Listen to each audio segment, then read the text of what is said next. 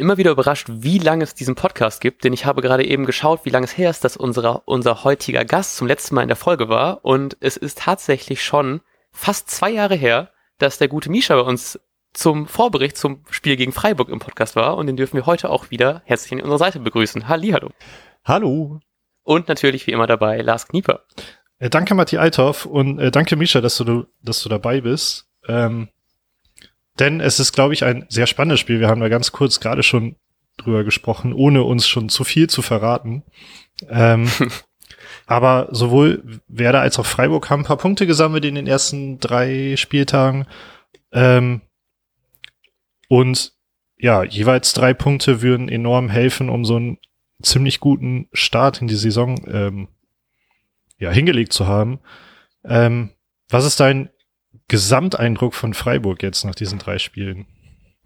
Wirklich noch sehr schwer zu sagen. Also im Prinzip ist alles so nach Plan gelaufen. Gegen den Aufsteiger hat man gewonnen, also gegen Stuttgart im ersten Spiel, gegen Wolfsburg, die noch äh, Europa League Qualifikation gespielt haben, ein Unentschieden, wo drei Punkte durchaus drin gewesen wären. Ähm, und gegen Dortmund war man jetzt ziemlich chancenlos, hat gute 30 Minuten hingelegt, aber dann äh, ja, ist es dahin gegangen und das wurde ein 4 zu 0. Äh, ja, also deswegen habe ich ein relativ gutes Gefühl einerseits, andererseits äh, baue ich gerade noch, ja, also habe ich noch Schwierigkeiten, so klare Aussagen zu treffen, wie es gerade aussieht. Also vier Punkte sind okay, aber irgendwie ist es noch keine Saison, in der man sich Sorgen macht und es ist auch noch keine Saison, in der man denkt, man wird überhaupt keine Sorgen haben. Ähm, ja, sind halt auch erst drei Spieltage. Aber Voll, ja. ja, ja, Sag. Vor allem einer der, äh, ich wollte gerade sagen, wenn es bei drei Spielen und dann noch einmal gegen Dortmund, da kann man auch mal ganz gerne Punkte lassen. Von daher ist ja eigentlich, wenn man das so davon abzieht, ist ja eigentlich schon ein ganz guter Saisonstart, auch wenn Platz 12 natürlich jetzt nicht super dafür spricht, aber dann, ich finde es immer ganz angenehm, wenn man direkt mal so einen Klopper in der Saison wie Dortmund halt eben dann am Anfang auch mal weg hat. Das ist ja bei Werder gerade so, dass die, der Saisonstart recht verhältnismäßig einfach ist äh, sage ich es mal so, dass man dann vielleicht nicht zu viel von diesen äh, jetzt sechs Punkten, die Werder hat, äh, davon zehren sollte bis jetzt. Mhm. Aber kann ich vielleicht gleich mal zurückfragen, wenn ihr an dieses Spiel denkt, wen, wen seht ihr da so in der Favoritenrolle?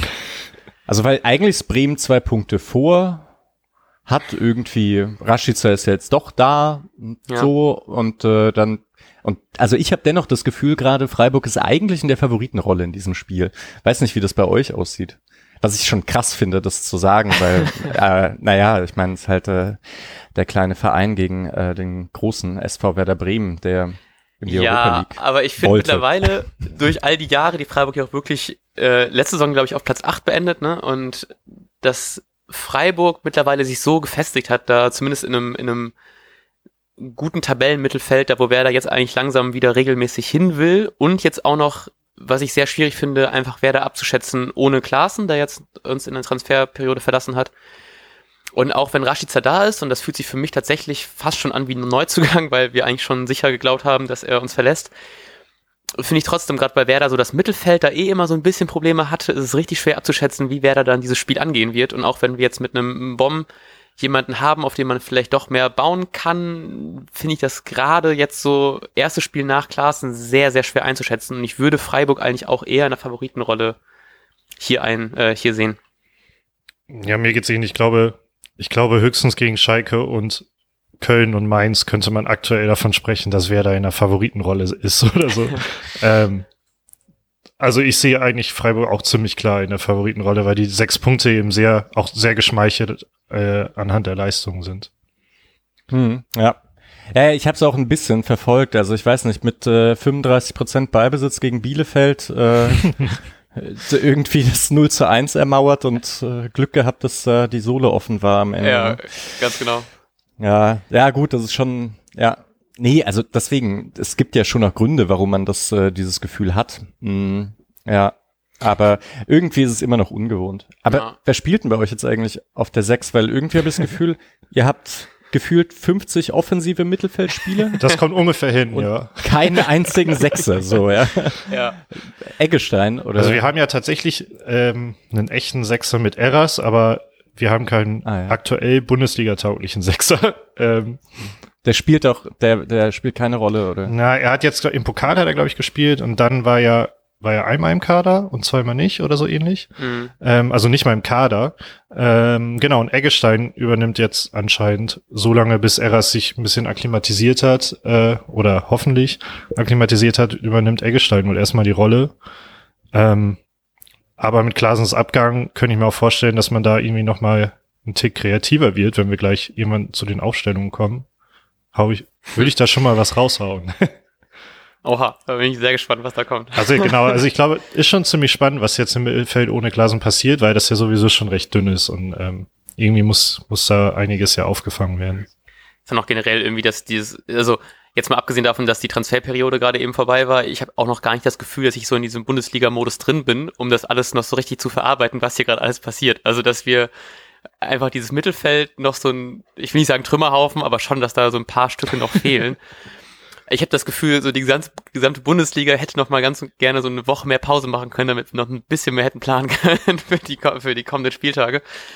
Aber trotzdem, ich, ich hoffe irgendwie, dass äh, Flo Kofeld und das Team dahinter das irgendwie kreativ gebacken bekommen, weil irgendwie mit, mit Eras wurmt mich das schon, dass er anscheinend jetzt nicht mal mehr Bundesliga tauglich ist und ich hoffe sehr, dass ich, dass er sich wirklich noch irgendwie durchsetzen kann.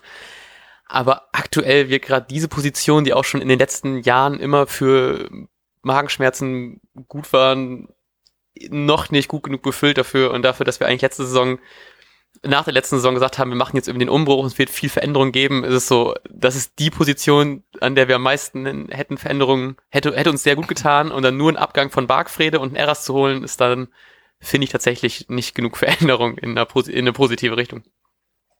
Ähm, ich würde auch hier mal gerne äh, oder hier würde ich mal die Waffe der Gegenfrage äh, nutzen wollen. ähm, denn bei Freiburg, also Freiburg hat ja insbesondere durch die Verpflichtung von Santa Maria auf sich aufmerksam gemacht. Ähm, was ist da auf dem Transfermarkt passiert? Was hat sich, was hat sich am Kader groß verändert im Vergleich zur letzten Saison? Äh, also im Prinzip gab es drei größere Abgänge. Schwolo ist zu Schalke, der Ach, äh, naja, wirklich ein guter Torhüter ist, immer noch. Mhm. Ähm, und der sollte ja eigentlich ersetzt werden durch den zweiten Torhüter Mark Flecken. Der hat äh, Schwolo mal, als der verletzt war, für sieben, acht Spiele vertreten und war wirklich unfassbar gut. Und dann hat der sich aber, ich glaube, die, die Schulter ausgekugelt oder sowas ah. im, im Pokalspiel, also vor dem Pokalspiel beim Warmachen. Oh. Und äh, dann, dann war es irgendwie klar, der braucht bis Februar oder so. Ich weiß nicht, wahrscheinlich ist da noch mehr passiert als Schulter auskugelt, aber ich ähm, habe es jetzt nicht genau im Kopf. Da konnte man auch kurzfristig Florian Müller von Mainz verpflichten, was äh, für diese Kurzfristigkeit ein ziemlich guter Transfer mhm. ist. Äh, klar war, dass Koch geht. Der ist dann auch zu Leeds United gegangen. Sehr schade. War wirklich ein, ein hervorragender Spieler und vor allem auch recht gut. Der konnte halt Innenverteidigung und äh, auf der Sechs spielen. Und äh, das war dann immer recht leicht, von Dreier auf Viererkette umzustellen, ohne zu wechseln. Mm, das ist jetzt eine Sache, die wird gegen Bremen vielleicht sogar gebraucht werden, aber man kann es halt nicht machen. Also weil Kofeld ja auch gerne mal reagiert innerhalb von einem Spiel und irgendwie, glaube ich, man auch nicht weiß, wie Bremen spielen wird. Also das ist schade und Waldschmidt ist weg. Das war dann, ja, also irgendwie hat man ein bisschen damit gerechnet, aber es gab auch schon Aussagen, vielleicht bleibt er auch, aber dann ist er zu Benfica Lissabon gegangen. Aha. Und ersetzt wurden die durch äh, eben jenen Baptiste Santa Maria, der nach allem, was ich vorher gehört hatte, eigentlich viel zu gut für Freiburg ist und er deutet das aktuell schon auch an. Der hat in der französischen Liga, glaube ich, so 135 Spiele am Stück gemacht. Äh, wohl, also unfassbar. Vielleicht hat er ein, zwei gefehlt, aber der hat im Prinzip immer gespielt und immer durchgespielt, läuft viel, hat aber dieses Komplettpaket, also ist auch technisch recht stark, ähm, was ich da gesehen habe und ist ziemlich schnell darin, so im Kopf umzuschalten von Defensive auf Offensive. Da sind Ballgewinne gern mal auch dann in einem der Pass nach vorne. Mhm. Und es wurde Hüstil ausgeliehen, ein äh, Holländer, der aus der holländischen Liga vor zwei Jahren für 16 Millionen zu Spartak Moskau gegangen ist und sich dort bei Tedesco nicht durchsetzen konnte. Der war aber verletzt und kommt jetzt so langsam rein. Vielleicht wird er eingewechselt. Und dann vielleicht noch unbekannt äh, ist Jeong, der kam schon letztes Jahr zwar von Bayern, wurde dann aber, also von Bayern 2 und wurde dann nochmal dahin zurück ausgeliehen und spielt sich gerade so in den Kreis der, ja, also ähm, derjenigen, die mal eingewechselt werden, so unter die ersten 15. So, das ist in etwa passiert so im Sommer. Und es sind halt krasse Abgänge, aber ich hatte auch das Gefühl, so, also die Neuzugänge waren schon auch für Freiburger Verhältnisse ordentlich. So, hm. ja. Also, dass man selbst im ligaweiten Vergleich da dann ein bisschen auf sich aufmerksam gemacht hat, mit, zumindest mit Santa Maria. Ja. Das ist eigentlich euer Rekordtransfer? Ja, mit 10 Millionen. Ich glaub, 10 Millionen, ja. das ist, also, ich glaube, für Grifo gab es mal, als der von Hoffenheim zurück sind, sieben. Und davor war man immer bei fünf oder so als ja. Rekordtransfer. Ja. Ja, ja, klar. Nee, wir, also Freiburg kann keinen Selke für 15 Millionen kaufen. Das, ja. Ich glaube, wer da gerade auch nicht. ich glaube, dafür äh, transferiert man bei Freiburg auch immer ein bisschen vernünftiger. Vielleicht, ja. Mhm. Ich fand das nur sehr ja. lustig, weil es war gerade in so einem Moment, wo man selbst überlegt hat, wer, wen könnte man eigentlich so als defensives, fürs defensive Mittelfeld holen und man hat dann die ganze Zeit geschaut, wen kann man denn so günstig noch vielleicht bekommen und dann im gleichen Zug holt dann äh, Freiburg jemand für 10 Millionen, was auch so für mich so eine Mischung war aus Frust. Ich hätte auch gern genug Geld, um äh, einen defensiven Mittelfeldspieler für 10 Millionen zu holen, aber auch so ein bisschen dieses, weil ich Freiburg auch sehr sympathisch finde, so spätestens jetzt sind sie angekommen, wenn sie einen zweistelligen Millionentransfer tätigen können. Ja, ja, ich fand's auch, ich fand's echt überraschend. Als ich gehört habe, dass das so, da dachte ich, okay, der Transfer kommt ohnehin nicht zustande. Ja. ja. ja. Hat sich auch gezogen und alles, aber ich, ach, ihr kennt das ja, dass ja. so Transferphasen, das ist immer unangenehm irgendwie als Fan. Dann, ja, ja. wirklich. Hm. Ähm, genau, und da, dahingehend auch vielleicht mal, du hast es gerade angedeutet, ist nicht immer so klar, wie man spielt. Ähm, also zum Beispiel Vierer- oder Fünferkette. Ähm, für als als Bremer Fan muss man natürlich fragen, spielt jetzt Petersen zurzeit in der Stammelf und wie wird man ist man also möchte man Ballbesitz haben zum Beispiel oder lässt man lieber den Gegner spielen ähm, und fängt man tendenziell eher mit einer Vier- oder Fünferkette an? Also eine klare Antwort, Petersen spielt aktuell, äh, kann sich zwar immer, also je nachdem in welchem System, könnte es zwar immer sein, dass Höhler auch mal für ihn spielt, aber meistens stehen ohnehin beide auf dem Platz. Und äh, hat auch sehr gut angefangen, also äh, ihr müsst vor allem auch äh, bei Standards aufpassen, also Bremen muss bei Standards aufpassen. Äh, Petersen rennt auf den kurzen Pfosten, gab schon zwei Tore so nach Standards, ähm, mal sehen, bin, bin ich gespannt, ob Bremen sich darauf vorbereitet hat, weil, also in drei Spielen kann man es schon relativ gut sehen. Und der Rest, deswegen fehlt mir noch das Gefühl zu der Saison. Also Freiburg hat in drei unterschiedlichen Systemen gespielt in den ersten drei Spielen. Ähm, einmal mit Dreierkette, zweimal mit Viererkette, aber auch dort dann einmal mit einem Sechser und einmal mit zwei Sechsern. Das ist also keine Ahnung, was, äh, was Streich jetzt macht.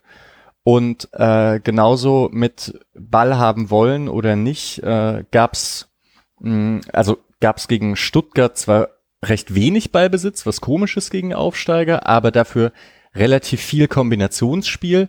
Gegen Wolfsburg mehr Ballbesitz, aber auch mehr lange Bälle. Und gegen Dortmund äh, so eine so eine krasse Mannorientierung gegen den Ball mit einer Dreierkette, in der man dann einfach sehr zweikampfbetont gespielt hat. Also wirklich auch so drei komplett unterschiedliche Herangehensweisen in drei unterschiedlichen Systemen. Es hat sich, ich habe keine Ahnung, was jetzt am Samstag passiert. Es ist, äh, ja, also ähm, kann mir auch gut vorstellen, dass da ein bisschen umgestellt wird äh, während des Spiels auch. Weil ich glaube, bei Bremen kann man sich gerade auch nicht richtig sicher sein, oder? Das wäre meine nächste Ma Frage an Matti gewesen, was, was Matti wohl erwartet am, am Samstag. Ich habe ja das, ich habe das Spiel gegen Bielefeld leider slash zum Glück nicht sehen können. Ähm, habe ja aber mitbekommen, dass wir mit so einer Art Fünferkette gespielt haben, ähm, mit Bomb als Rechtsverteidiger und Theo ist dann halt eben eher in die Innenverteidigung gerückt.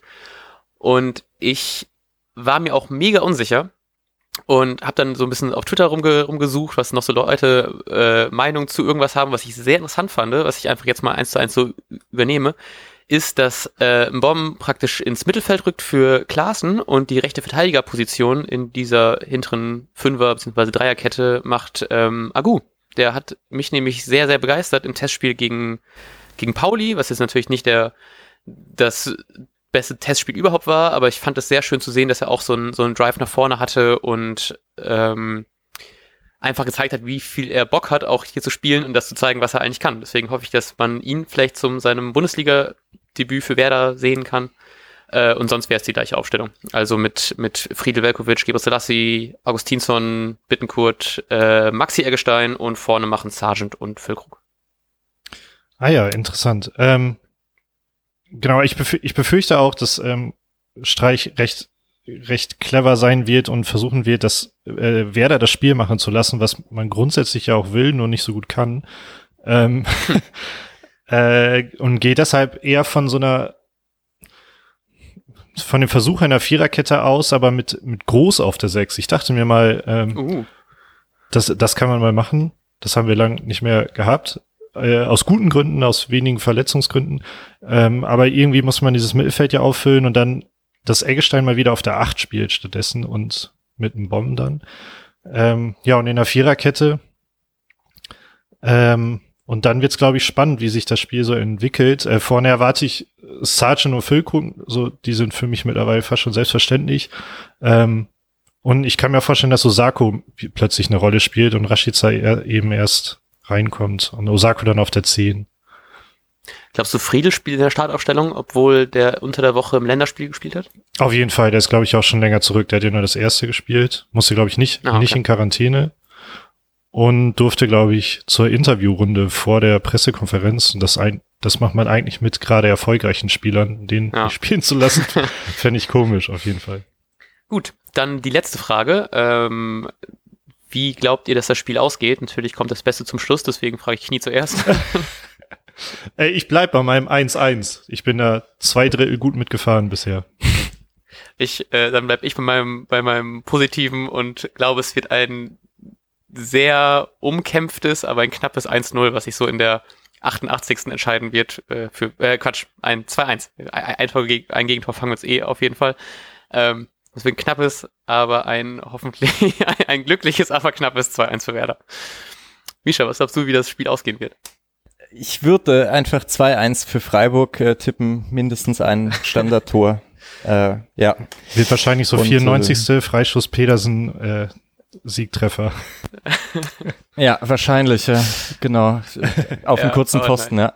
Wollte noch ganz kurz Gerne. zwei Sachen. Ich habe gesehen, also maximal Ballbesitz bei Bremen waren 45 Prozent gegen Hertha und da, davor zweimal unter 30. Also ich bin gespannt, also ich, äh, wie das, äh, ob Bremen wirklich das Spiel machen muss. Äh, ja, also das wäre mhm. das wäre so das eine. Und das zweite wäre noch äh, die kleine Quizfrage. Wisst ihr denn, wer zweitdienstältester Trainer in der Bundesliga ist? Florian Kofeld. Florian Kofeld. Ja, richtig. Ne? Krass, ne? krass eigentlich. Mega krass. Ja. Bin ich auch wieder immer richtig beeindruckt, wenn ich das höre. Ich das glaube ich letztens in dem in dem Phrasenmeer-Podcast gehört. Äh, da war er zu Gast, da wurde er auch schon drauf angesprochen. Und ich finde, das wirkt so komisch, weil es ist so eine Mischung aus, ich kann mir eine Zeit vor Florian Kofeld fast schon gar nicht mehr vorstellen, aber gefühlt ist er trotzdem erst seit gestern im Amt. Ja. Nuri war das, ne? Genau. Oh, ja. Vor Kofeld. Ja. Hm. Ähm, zu, den, zu dem Ballbesitz, äh, es war ja tatsächlich ja gegen Schalke so, als ob man das ganz bewusst ähm, so gemacht hat, weil klar war, dass bei Schalke gerade nicht die Selbstverständlichkeit für den Spielaufbau da ist. Das heißt, da wurden tatsächlich die Bälle einfach rübergeschlagen und abgewartet teilweise. Ähm, und bei Bielefeld war es gerade in der zweiten Halbzeit super, super, super viel Verunsicherung, so dass gerade die zweite Halbzeit die Statistik so mega schlecht gemacht hat am Ende auch. Mhm. Ähm, ja. Und aber ich kann mir vorstellen, dass, dass man gegen Freiburg vielleicht jetzt, auch weil man ja sagt, wir haben jetzt zwei Spiele mal gewonnen, vielleicht geht's jetzt hier ein bisschen besser. Ja, ja, das wäre spannend. Also, weil wenn nicht, dann, ähm, dann ist es ja irgendwie auch so ein klares Zeichen an die Saison. Äh, Bremen verliert den spielerischen Weg und äh, ja. versucht zu kämpfen und kontern. Ja, ja das wäre sehr, sehr, sehr schade, aber ich bin echt gespannt, wie es, wie das äh, laufen wird. Also es, ich glaube echt, das ist ein sehr unvorhersehbares Spiel jetzt. Ja, auf jeden Fall. Gut, dann bedanken wir uns ganz, ganz herzlich, dass du die Zeit genommen hast und mal wieder hier zu Gast warst. Vielen Dank für die Einladung und viel Spaß morgen beim Spielen. Äh, Dankeschön, ebenso. Das wünschen wir natürlich auch euch allen Hörerinnen und Hörern. Äh, wir hören uns zum Nachbericht wahrscheinlich am Sonntagabend. Frage ich Ja. zu Knie. Sehr gut. und äh, ja, und sagen bis dahin. Ciao, ciao. Tschüss. Tschüss.